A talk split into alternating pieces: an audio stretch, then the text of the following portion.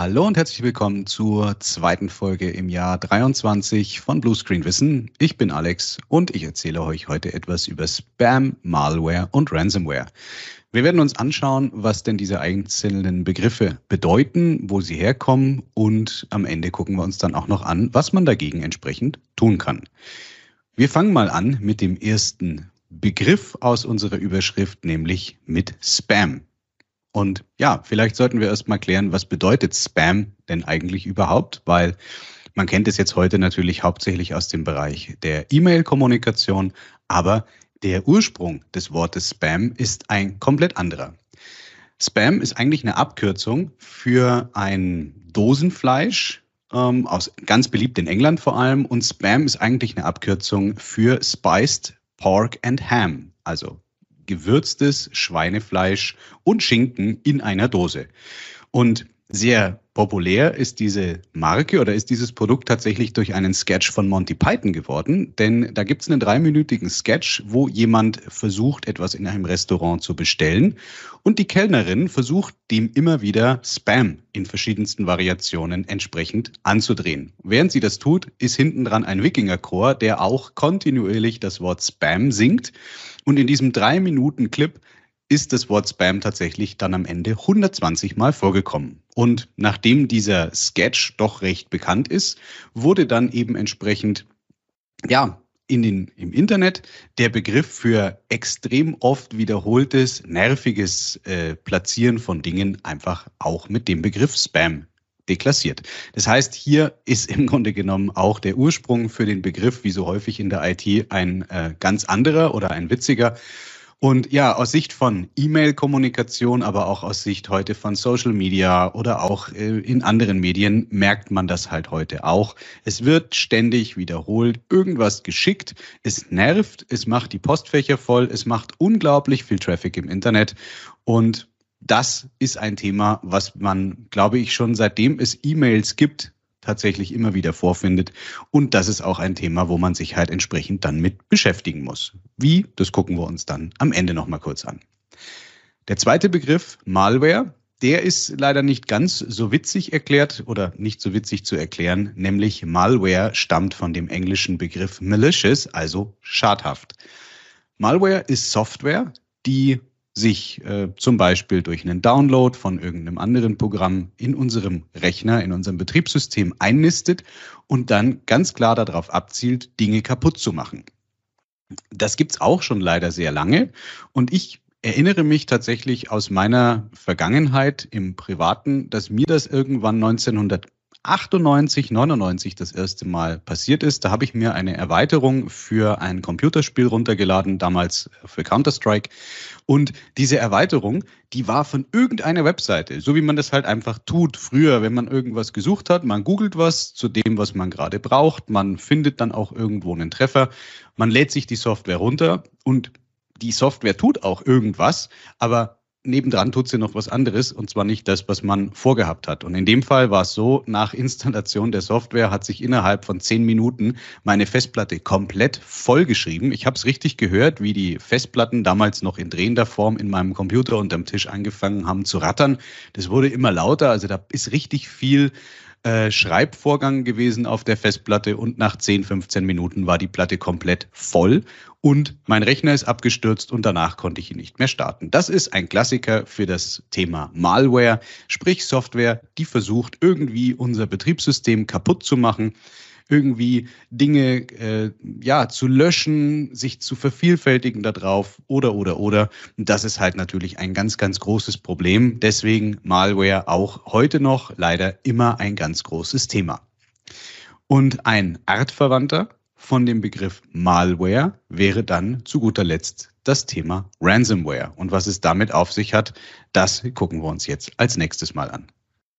Der Begriff Ransomware kommt auch wiederum von einem englischen Wort, nämlich Ransom, und das bedeutet auf Deutsch Erpressung. Das heißt also, Ransomware ist eine Schadsoftware, ähnlich wie Malware. Malware eben mit Viren, Trojanern und Co., was es da so alles gibt, aber eben mit einem anderen Fokus, nämlich nicht der Zerstörung ausschließlich, sondern wir, das, das zerstört uns was und gleichzeitig verschlüsselt es auch noch vielleicht die Festplatte, es sperrt den Computer, es ändert die Kennwörter und so weiter und so fort.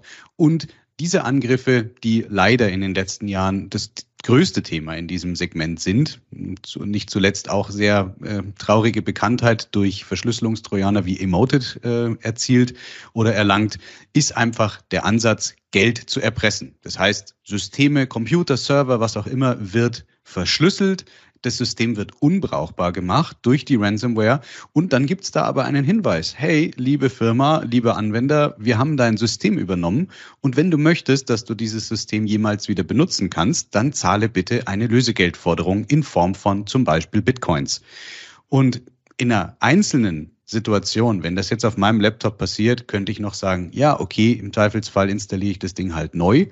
Aber bei Firmen hat es natürlich eine ganz andere Ausmaße. Also gerade große Organisationen, äh, Regierungsorganisationen, Kliniken, Banken, Versicherungen oder auch natürlich ganz normale Mittelstandsunternehmen, die sind dann komplett, ja, weg. Also die können nichts mehr arbeiten. Und diese Software verbreitet sich leider auch so schnell innerhalb vom Netzwerk, die kompromittiert dann nebenbei vielleicht auch noch die E-Mail-Accounts, verteilt sich dann per E-Mail an meine eigenen Kontakte weiter und schickt also quasi auch diese Bedrohung, schickt sich selbst im Kontext von meinem Postfach an andere weiter. Das heißt, auch hier wird dann das, was wir beim User Awareness Training gehört hatten, schon auch eine Methode genutzt. Es wird eine Vertraulichkeit oder ein, ein Bekanntheitsgrad verwendet, um noch viel mehr Leute zu infizieren und zu infiltrieren. Und das ist einfach das ganz Gefährliche dabei.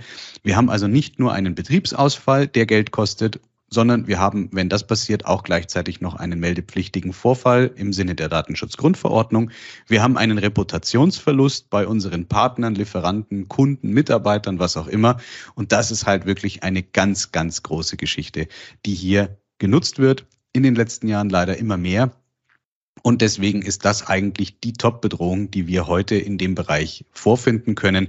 Man hört es auch immer wieder in der Presse, dass wieder Firma XY verschlüsselt wurde und dann wochenlang nicht mehr arbeiten kann. Gab es ja leider auch in 2022 ein paar sehr populäre Fälle, unter anderem die Metro, die äh, in ihren Filialen nicht mehr arbeiten konnte, weil halt alles verschlüsselt worden ist. Die Kassensysteme haben nicht mehr funktioniert.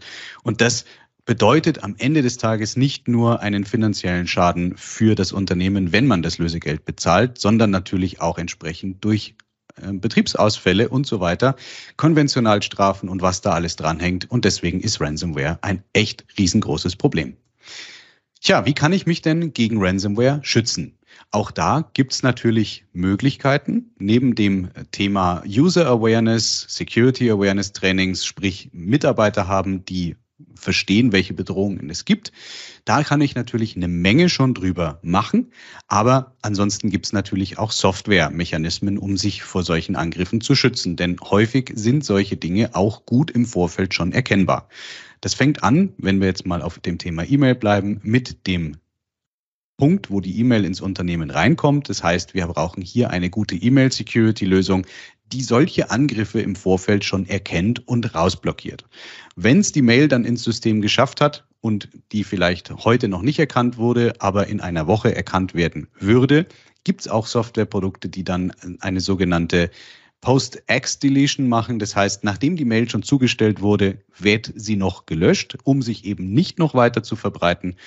Als nächstes natürlich auch das Thema Endpoint Security, das heißt Antiviruslösungen auf den Endgeräten, auf den Servern, sogar auf mobilen Endgeräten mittlerweile möglich. Auch hier gibt es eine Menge guter Möglichkeiten, um sich hier vor solchen Themen zu schützen weil dieses Einnisten im Betriebssystem, das Verhalten auf einem Computer oder Server, was diese Ransomware tut, auch die kann man sehr gut nachverfolgen. Auch hier gibt es Möglichkeiten, um eben eine Verhaltensüberwachung auf den Geräten einzuführen, damit dann spätestens in dem Moment, wo die Software anfängt, sich zu verbreiten, entsprechend eine Security-Lösung einsetzen kann, zuschlagen kann und diesen Angriff entsprechend dann unterbindet. Zum Beispiel, indem sie Prozesse abschießt, aber auch zum Beispiel, indem der Server oder der Computer im Netzwerk in eine eigene Zone geschoben wird, indem der Netzwerk-Traffic ausgeschaltet wird und dieses Gerät halt nicht noch weiteren Schaden verursachen kann.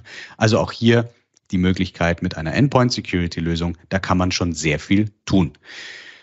Zwischendrin passiert aber natürlich noch viel mehr im Netzwerk. Wir haben Switches, wir haben Router, wir haben Firewalls und auch die protokollieren natürlich Dinge. Und dafür ist es nochmal eine ganz gute Ergänzung, wenn man ein sogenanntes CM-System benutzt, also Security Incident and Event Monitoring, wo man zusätzlich zu den Protokollen von einer Endpoint Security und einer Mail Security auch die Protokolle von unseren Netzwerkgeräten mit in die Analyse reinwirft.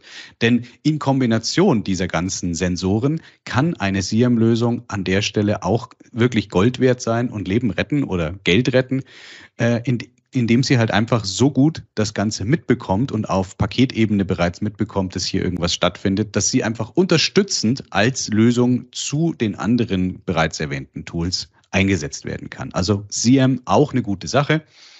Ja, und wenn dann das Kind trotzdem in den Brunnen gefallen ist, weil entweder die Lösung versagt hat oder weil eine Lösung entsprechend gar nicht vorhanden war, dann bleibt natürlich zu guter Letzt noch das Thema Backup und Restore. Wir brauchen Backups, die nicht live im Netzwerk zur Verfügung stehen. Denn auch darauf zielen natürlich solche Angreifer und Angriffe ab. Das heißt, als erstes oder als einer der ersten Schritte wird so eine Software versuchen, das Backup-System zu finden und auch die Backups zu verschlüsseln. Und dann haben wir natürlich ein Riesenproblem. Passiert uns nicht, wenn wir ein Backup haben, was entweder nicht live erreichbar ist, zum Beispiel im Sinne von Tapes, so wie man es früher gemacht hat, oder von Festplatten, die ich irgendwo anders lagere, im Tresor, bei der Bank, zu Hause. Hauptsache nicht live momentan jetzt angesteckt, sondern in einer Rotation 3-2-1-Konzept außerhalb der Firma sind hat natürlich auch Brandschutzthema äh, an der Stelle mit gleich abgedeckt. Oder aber man hat eine Lösung wie ein sogenanntes Immutable Backup. Das heißt, das ist ein Medium, das ich zwar immer beschreiben kann, ich kann es aber nicht löschen. Oder es kann nur die Backup-Lösung das Ganze beschreiben, aber nicht nebendran vorbei mit einem der Standardprotokolle SMB, NFS, CIFS und was es da alles gibt. Und damit habe ich ein immutable, also ein unverwundbares, ein unkaputtbares Backup und damit kann ich dann im Fall der Fälle auch meine Umgebung wieder herholen. Ich kann meine wichtigsten Systeme gemäß wieder Anlaufplan erstmal wieder in Kraft nehmen oder in Betrieb nehmen und dann nach und nach die Systeme wieder hochfahren. Ein ganz wichtiger Aspekt an der Stelle für die, die jetzt sagen, na ja, brauche ich eigentlich alles nicht, denn ich habe ja eine Cyber-Risikoversicherung bitte vorsichtig sein mit dieser Aussage, denn die Versicherungen sind mittlerweile auch weiter in ihrer Denkweise gekommen und die Versicherungen wissen auch, dass es Möglichkeiten gibt, um sich zu schützen. Und wenn so ein Fall jetzt eintritt und dann die Versicherung in Anspruch genommen werden soll, dann wird diese Versicherung auch prüfen, waren denn alle möglichen Maßnahmen oder alle von uns empfohlenen Maßnahmen im Unternehmen auch wirklich umgesetzt worden? Gibt es dazu Protokolle? Kann ich es beweisen?